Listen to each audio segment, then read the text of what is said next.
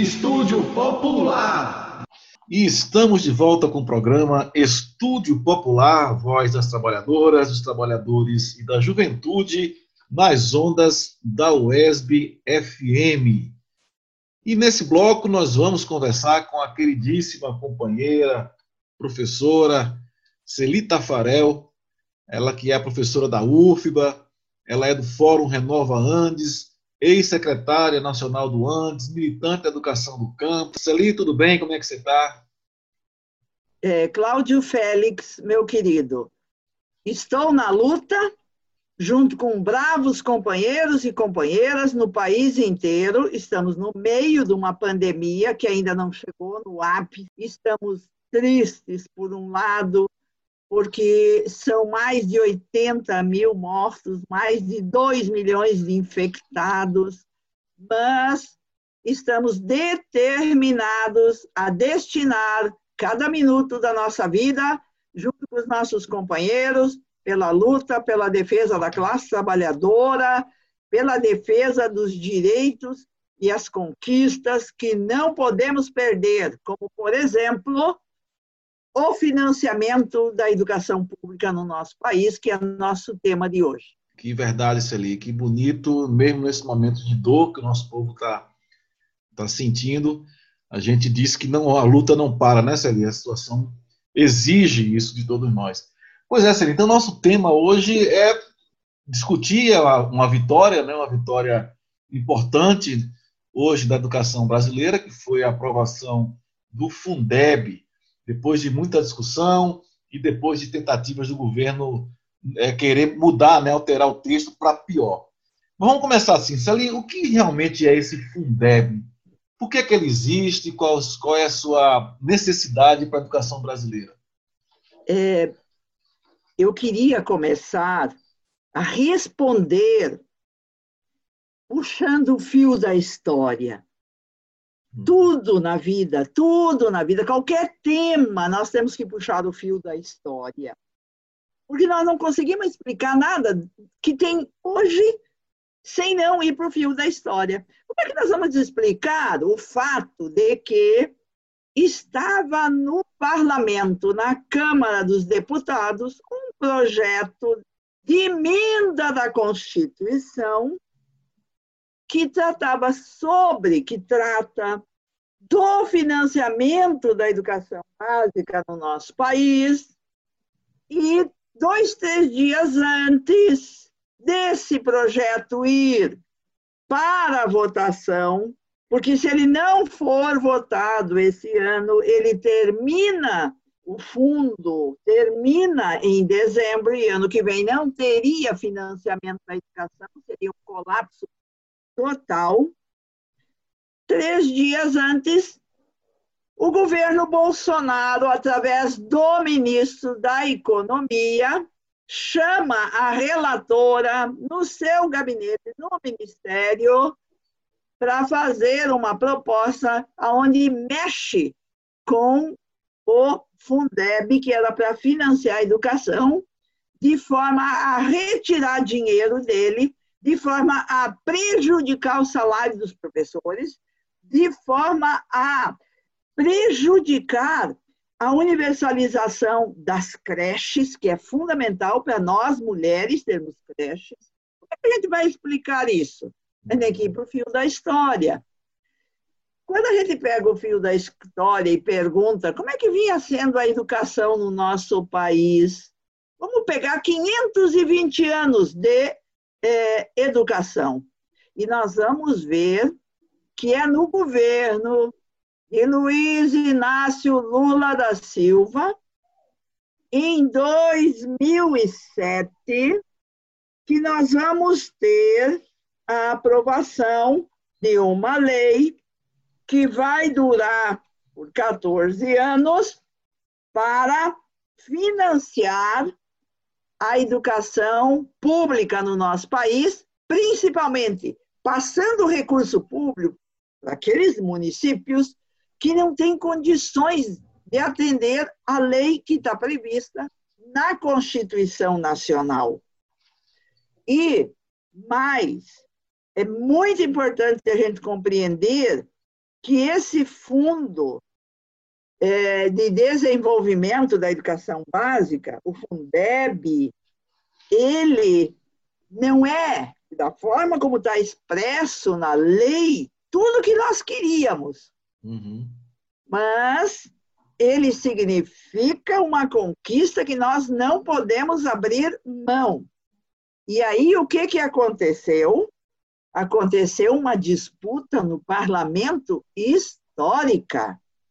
E essa disputa no parlamento, que aprovou no dia 21, é, terça-feira, o Fundeb, significou enfrentar o bolsonarismo, enfrentar a direita e a extrema-direita, significou mobilizar prefeitos, mobilizar governadores, mobilizar entidades profissionais, mobilizar entidades científicas, mobilizar movimentos populares, mobilizar centrais sindicais, mobilizar os partidos de esquerda.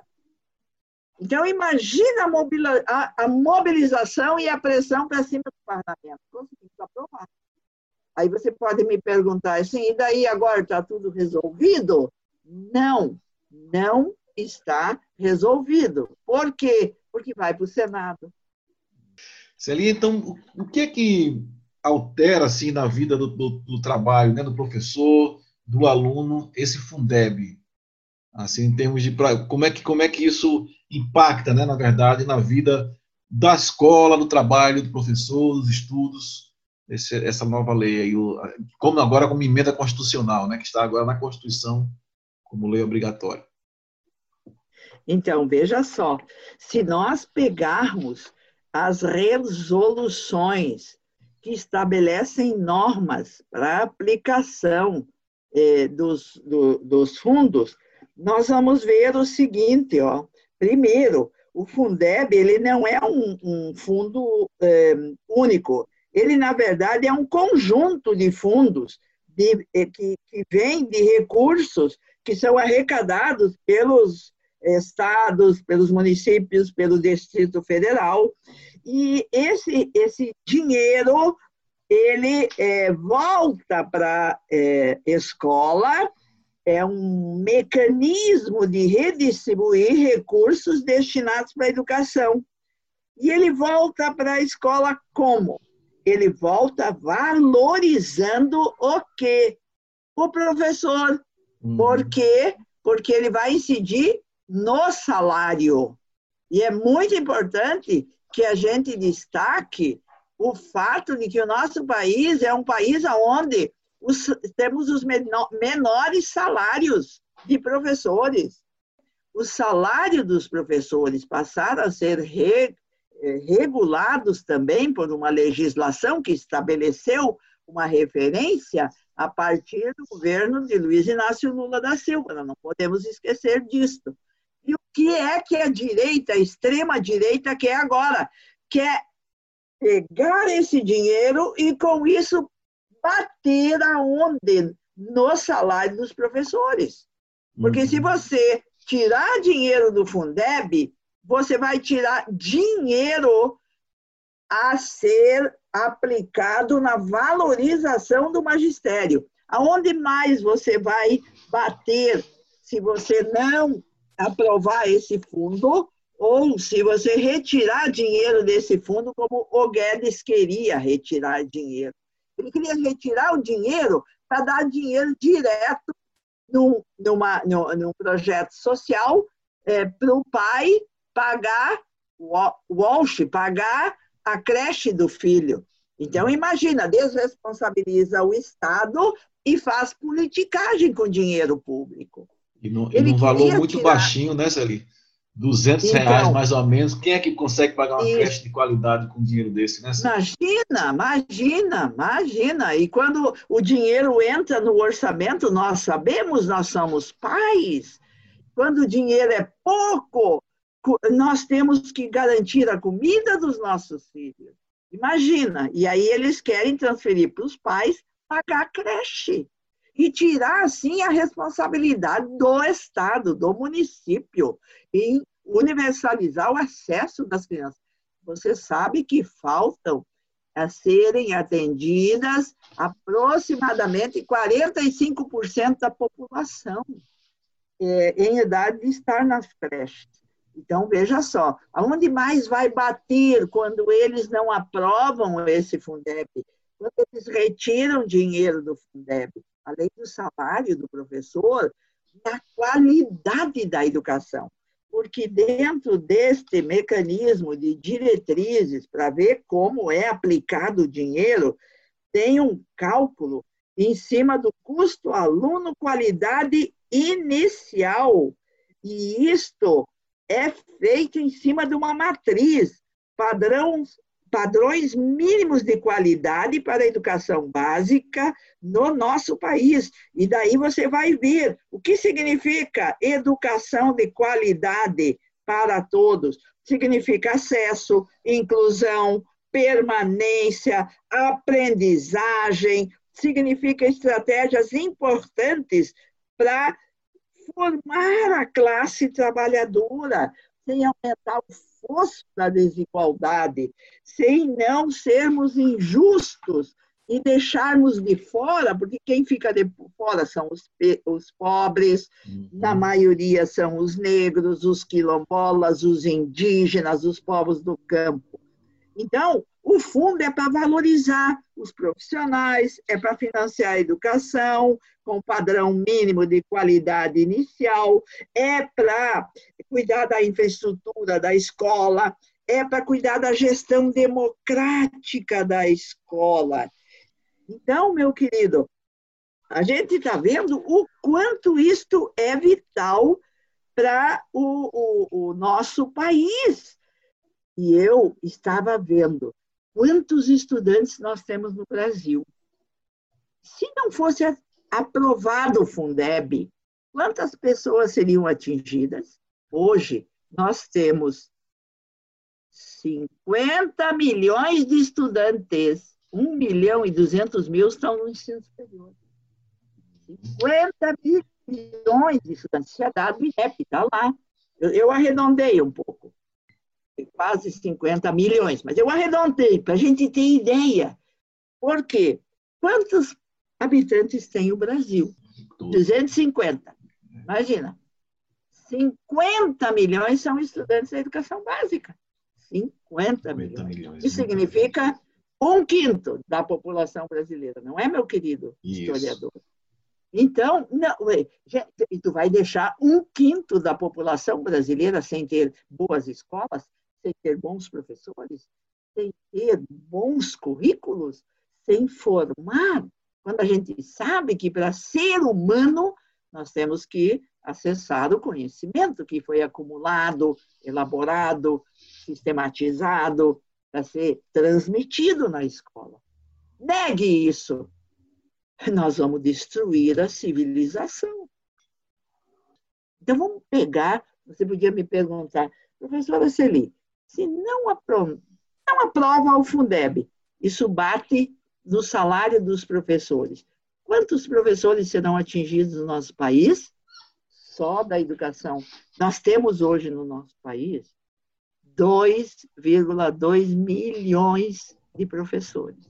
Pensa, 2,2 milhões de professores. E com a emenda constitucional 95, que limita gastos públicos por 20 anos.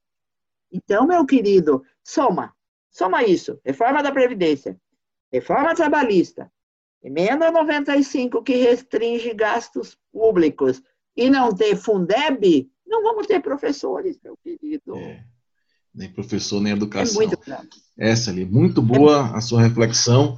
E eu queria que você deixasse uma mensagem final sobre o nosso futuro da educação, como é que você está vendo nesse momento atual.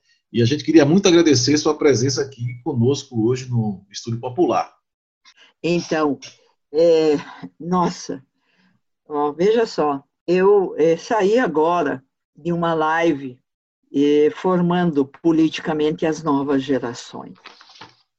E nessa live é, eu tinha a responsabilidade também de responder o que fazer, qual é a nossa perspectiva. E eu começo a live com dados concretos, não posso partir de, de, de das nuvens, nós partimos do concreto real.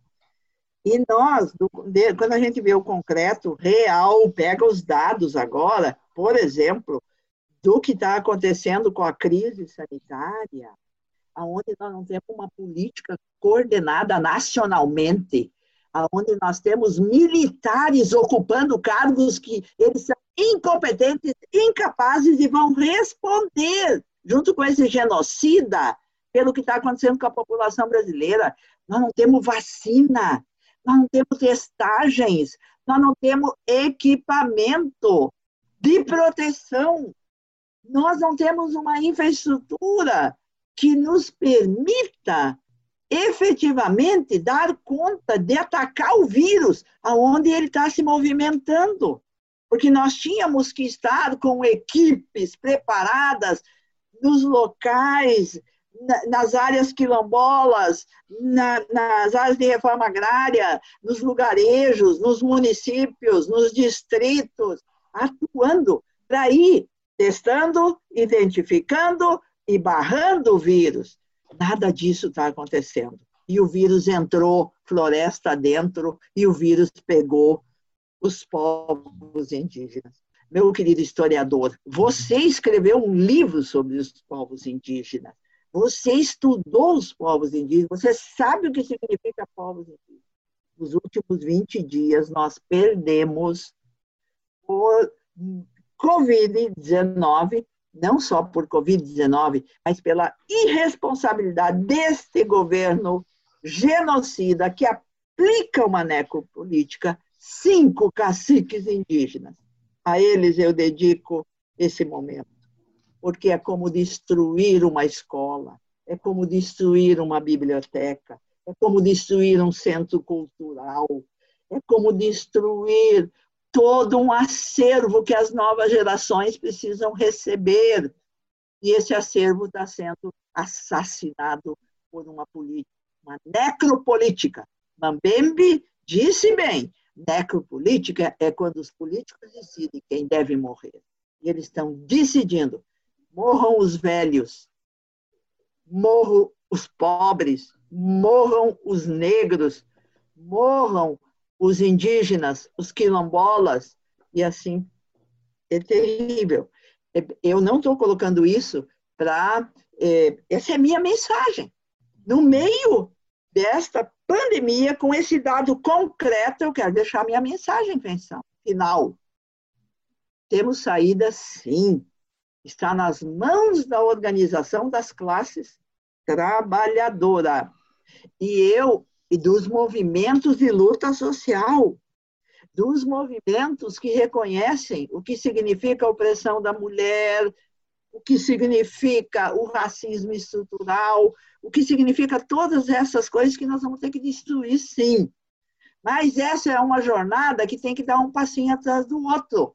Hum. Então, qual é o passinho que nós temos que dar? Nós temos que nos organizar, nós temos que nos mobilizar, nós temos que disputar é, a, a vereança, nós temos que disputar os é, municípios, nós temos que disputar centavo a centavo do recurso público, nós temos que levantar as bandeiras históricas que antes de nós muitos levantaram para mudar o modo de produção capitalista. Esse já deu, ele já exauriu forças produtivas cresceram, mas entraram num processo de destruição. E, portanto, agora nós temos saída sim, nós temos perspectiva sim, nós temos que assumir a nossa responsabilidade. Eu, eu reconheço, eu estou aqui, ó, 70 anos, eu estou aqui é, com problemas que eu não posso sair para a rua, mas eu estou aqui dando a maior força a maior força para a juventude que está de maneira responsável, com cuidados sanitários, com medidas para não se contaminar, não contaminar os outros, indo para a rua para dizer: chega de governo Bolsonaro, basta de governo Bolsonaro. Esse, esse governo está aprofundando a destruição da soberania nacional, da democracia, dos direitos, da conquista, das conquistas da República, e agora queria meter a gente nesse, né, nesse inferno que seria a educação ano que vem, sem Fundeb. Agora nós conseguimos aprovar no parlamento, agora vamos para o Senado, mas lá nós vamos ter que dar o embate. Então, se cada um de nós fizer a sua parte, a gente vai tensionar no Senado e vamos aprovar. E daí até 2026, nós vamos ter 20% de repasse de recursos do governo federal para os municípios assegurarem a educação de qualidade lá na ponta para as nossas 50 mil, milhões, 50 milhões de crianças e jovens. Você acha, meu querido historiador, que não vale a pena a gente lutar por 50 milhões de crianças e jovens? por 2,2 milhões de professores. Isso vale a vida. Vale a vida. Vamos à luta. Tem saída sim. Tá? tá nas mãos da classe trabalhadora. Essa é a minha mensagem. Minha querida Celita Farel, como sempre, uma alegria, um prazer enorme ouvir você, ouvir a sabedoria, o conhecimento, a experiência e essa motivação para a gente continuar na luta. Então, Celi, muito obrigado. A gente conversou agora com a professora Celita Farel, professora da UFLA, militante aí histórica pelas Casas da Educação, no nosso programa Estúdio Popular, que vai a seu intervalo e volta já já com mais informações e debates. Estúdio Popular.